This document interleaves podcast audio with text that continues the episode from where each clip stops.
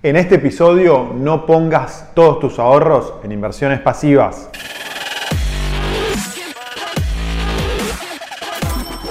Esto es el Fede Teso Show. Hola amigos, mi nombre es Fede Tesoro y este es el episodio número 132 del Fede Teso Show. Hoy vamos a hablar un poco más de las inversiones pasivas, pero esta vez no vamos a hablar tanto de las ventajas o beneficios de la inversión pasiva como hablamos en el episodio número 128 y 129, sino más bien vamos a hablar de los peligros y desventajas.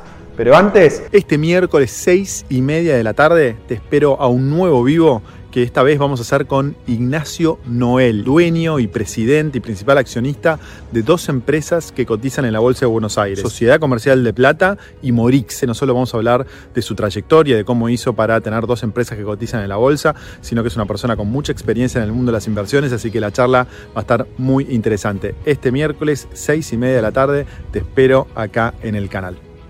Recordemos, ¿qué es la inversión pasiva? Fundamentalmente consiste en invertir tu dinero con el único objetivo de replicar el rendimiento de un índice determinado.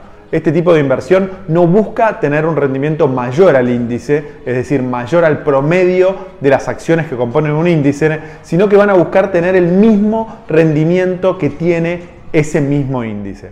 En los episodios anteriores vimos que esta forma de inversión presenta principalmente tres ventajas. La primera ventaja es que es una estrategia con un menor riesgo que la inversión pasiva, ya que te permite diversificar al máximo tu cartera. Por ejemplo, si invertís en el ETF SPY, SPY, por ejemplo, con una inversión mínima de solo 50 dólares, podés invertir en las 500 empresas más importantes de Estados Unidos. La segunda ventaja es que es una estrategia muy económica de implementar los gastos y las comisiones que replican estos índices son, de los, son muy muy bajos. Por ejemplo, el ETF SPY cobra nada más el 0,095% anual y un fondo activo te puede cobrar el 2% anual. La tercera ventaja es que termina siendo mucho más rentable, ya que hay muchos estudios que muestran que los fondos activos no suelen superar a los rendimientos que tratan de replicar. Es decir, eh, si el promedio de un índice da un 10% en un año determinado, la mayoría de los fondos activos no puede superar ese, ese rendimiento y terminan rindiendo bastante menos, más que, menos que ese índice. Entonces, luego de ver todas estas ventajas surge la pregunta natural que muchos me hicieron, que es ¿para qué elegir la inversión activa? Si puedo hacer inversiones pasivas que son mucho más fáciles de hacer, mucho más simples, me llevan menos tiempo, menos esfuerzo, ¿para qué voy a elegir la inversión activa? Hasta el mismísimo Warren Buffett es un defensor de este tipo de inversión. La realidad es que a pesar de lo que dice el gran Buffett, de que la inversión pasiva es la mejor y que le recomienda a su viuda invertir el 90% de su patrimonio en fondos pasivos, la realidad es que existen cuestionamientos a este tipo de inversión. Por eso en este episodio te quiero compartir los dos grandes problemas o desafíos que presenta la inversión pasiva. Es decir, te voy a mostrar que estamos ante un debate abierto, que hay varias opciones, varias diferentes opiniones de los expertos y que está bueno que, conozca las dos campanas para que luego vos mismo puedas decidir de qué lado estás. Y no solo te voy a dar mi opinión sobre este debate, también te quiero mostrar qué es lo que dicen otros dos grandes inversores globales sobre este tema. Pero antes de entrar a este debate es fundamental que entendamos un poquito mejor el contexto. Durante los últimos años se produjo una explosión de la inversión pasiva. Según reportó la empresa de análisis de fondos de inversión Morningstar, el año pasado por primera vez en la historia la cantidad de dinero en los fondos pasivos igualó al dinero en fondos activos. Fíjate que hace 20 años la inversión activa acumulaba 5 veces más que los activos en inversión pasiva.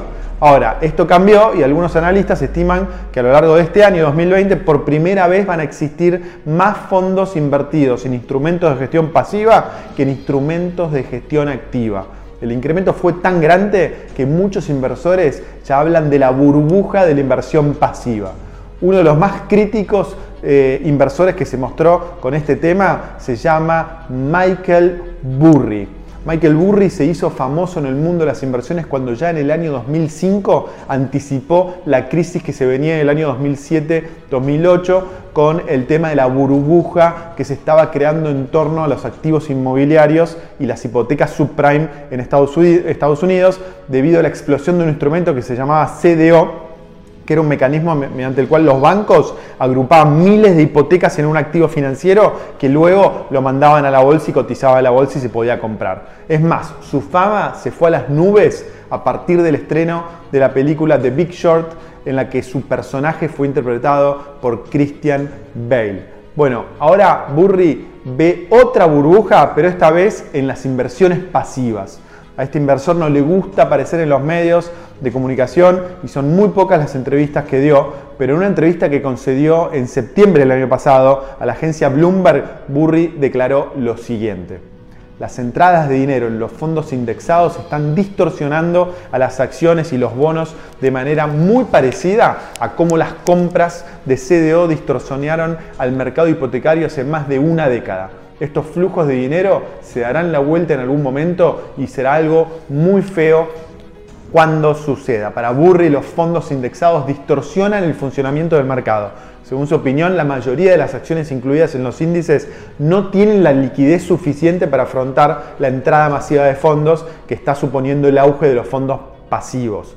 Más de la mitad de las acciones del S&P 500, el índice popular, más popular de la bolsa de Estados Unidos, tienen un volumen promedio de 150 millones de dólares al día, que puede parecer mucho dinero, pero si pensás que los fondos pasivos gestionan activos por más de 11 billones de dólares, que es el equivalente a 23 veces el PBI de la Argentina, podés ver que existe un problema de liquidez en estas acciones. Y esto produce movimientos artificiales de los precios, ya que las acciones van a subir de precio cuando se produce una entrada masiva de capitales por inversores que eligen la inversión pasiva como ahora, pero ¿qué puede suceder cuando estos inversores decidan salir de la inversión pasiva al mismo tiempo? El resultado de una salida masiva de dinero administrado por computadoras en activos poco líquidos podrían dar lugar a lo que se llama como flash crash para entender qué es un flash crash, lo mejor es ver el gráfico intradiario del Dow Jones del 6 de mayo de 2010.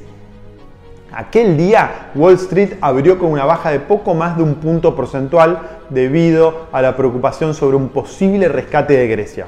En cualquier caso, la mayoría de los operadores coincidirían que aquel día era un día ordinario y normal en los mercados. Pero a partir de las 2 de la tarde hora de Nueva York, sin motivo aparente, las caídas se fueron acelerando.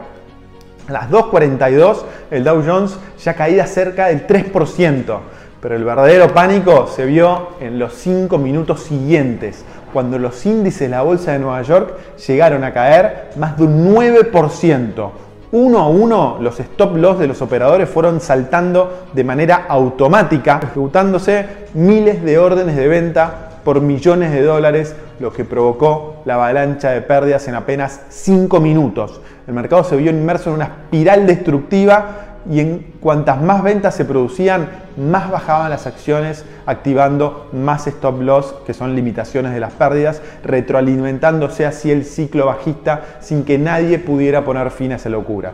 Si bien todas las acciones cayeron, en algunos casos se vieron momentos de absoluta irracionalidad, como cuando una computadora ejecutó un trade de acciones de la consultora Accenture por un centavo de dólar, cuando minutos antes se intercambiaban por más de 40 dólares.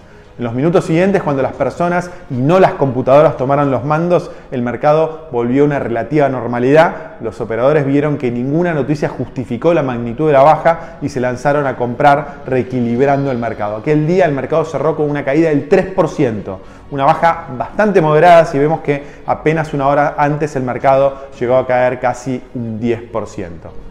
Existen muchas teorías sobre qué provocó este desplome en la bolsa sin motivo aparente. Las investigaciones de las autoridades bursátiles estadounidenses llevaron al arresto a Navinder Singh Sarao, un trader que al parecer diseñó un programa que lanzó miles de órdenes al mercado de manera coordinada para provocar una reacción en cadena del mercado y al estar el mercado dominado por computadoras, estas se lanzaron a vender una tras otra al romper las cotizaciones de stop loss que habían fijado de manera automática, provocando el caos que se vivió durante aquellos minutos. Por, esto, Sarao fue condenado a un año de arresto domiciliario y a la prohibición de por vida de operar en los mercados financieros estadounidenses. Pero ¿por qué te cuento esto? Porque el punto sobre lo que dice Michael Burry es que elevar el grado de automatización de los trades bursátiles expone no solo al mercado a episodios de enorme volatilidad como el que sucedió en 2010, sino también a los inversores individuales que pueden ver cómo su patrimonio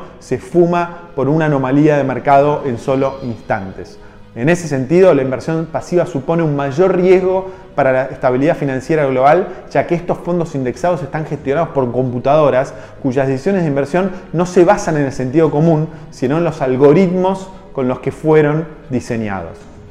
Pero Michael Burry no es el único inversor que piensa que los fondos pasivos podrían no ser una buena idea para los inversores no profesionales. Otro inversor exitoso que se muestra escéptico ante el auge que experimentaron los fondos indexados durante los últimos años se llama Francisco García Paramés.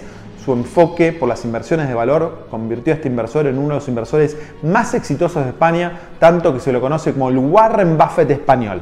En los últimos años su track record empeoró debido al mal desempeño de las inversiones de valor frente a las inversiones focalizadas al crecimiento como las del sector tecnológico. Pero entre 1993 y 2014, cuando gestionó el fondo Best Fund, obtuvo una rentabilidad anual promedio del 15.74% anual, muy por encima del promedio de mercado. Bajo su administración, el valor del fondo se multiplicó por 25 en 21 años, un desempeño que muy pocos gestores pueden igualar según explicó Paramés en la conferencia de inversiones de su firma de inversión Cobas Asset Management, el enorme volumen de inversiones en los fondos de gestión pasiva está produciendo enormes distorsiones en los precios de los activos financieros. Al estar motivados las decisiones de compra de estos fondos exclusivamente por la inclusión de una acción en un índice determinado, se ignoran completamente los aspectos de la empresa que tradicionalmente determinaron la inversión en una acción como su modelo de negocio, su capacidad para generar beneficios, sus perspectivas futuras, etc. Para MES opina que las acciones con peores fundamentos gozan de una gran demanda debido a su inclusión en algún gran índice bursátil como el S&P 500 o el Nasdaq 100. En cambio, otras acciones con mejores fundamentos, pero que no están incluidas en esos índices, son ignoradas por la mayoría de los inversores y esto hace que coticen por debajo de su valor real. Entonces, para este inversor, esto generó grandes oportunidades para los inversores focalizados en valor como él. Sin embargo, para la mayoría de los inversores que decidieron invertir en fondos indexados, esto supone estar invertido en acciones sobrevaluadas respecto a su valor intrínseco real. En estas circunstancias sí hay una oportunidad para los inversores activos que saben buscar bien las empresas con gran potencial que están siendo ignoradas por las computadoras que implementan las inversiones de los inversores pasivos. Es decir, este boom de las inversiones pasivas está dejando oportunidades para los inversores activos y la realidad es que como inversor individual no tendrías que descartar este camino de invertir en un fondo activo administrado por alguien muy habilidoso o en seguir los consejos de un profesional o un equipo de profesionales que se tomen el trabajo de buscar estas oportunidades. Está claro que es un juego donde hay alto riesgo, porque nada te asegura que este inversor vaya a estar en lo correcto cuando elige una acción ignorada por la mayoría del mercado. Pero como viste, la inversión pasiva también tiene sus riesgos. No todo es color de rosa en la inversión pasiva. A medida que crece más y más, sus riesgos se incrementan y no podés dejar de mirar esos riesgos también a la hora de armar tu cartera. En conclusión, y acá te voy a dar mi opinión, si sos un inversor de largo plazo, yo creo que tiene sentido incorporar ambas estrategias de inversión. No tenés que ir por un camino y descartar el otro. Armar una combinación de ambas estrategias, es decir, una parte de mis inversiones la invierto en fondos indexados y la otra parte en fondos pasivos que incluyan acciones que considero que están infravaluadas y que espero que en el futuro tengan un desempeño superior al promedio de mercado, o si no puedo seleccionar acciones puntuales de forma individual. De esa manera combino las ventajas que ofrecen las dos estrategias de inversión, la activa y la pasiva, sin exponer todo mi portafolio a los riesgos que cada una de estas estrategias presenta. Como dice la expresión latina, en el equilibrio está la virtud. Espero que hayas disfrutado de este video y muchas gracias por estar del otro lado. Acordate de ponerle me gusta, compartirlo, suscribirte al canal y activar la campanita si aún no estás suscrito y déjame todos tus comentarios, preguntas abajo que intento contestarlas cuanto antes. Este miércoles 6 y media de la tarde te espero a un nuevo vivo que esta vez vamos a hacer con Ignacio Noel. Un fuerte abrazo y nos reencontramos muy pronto.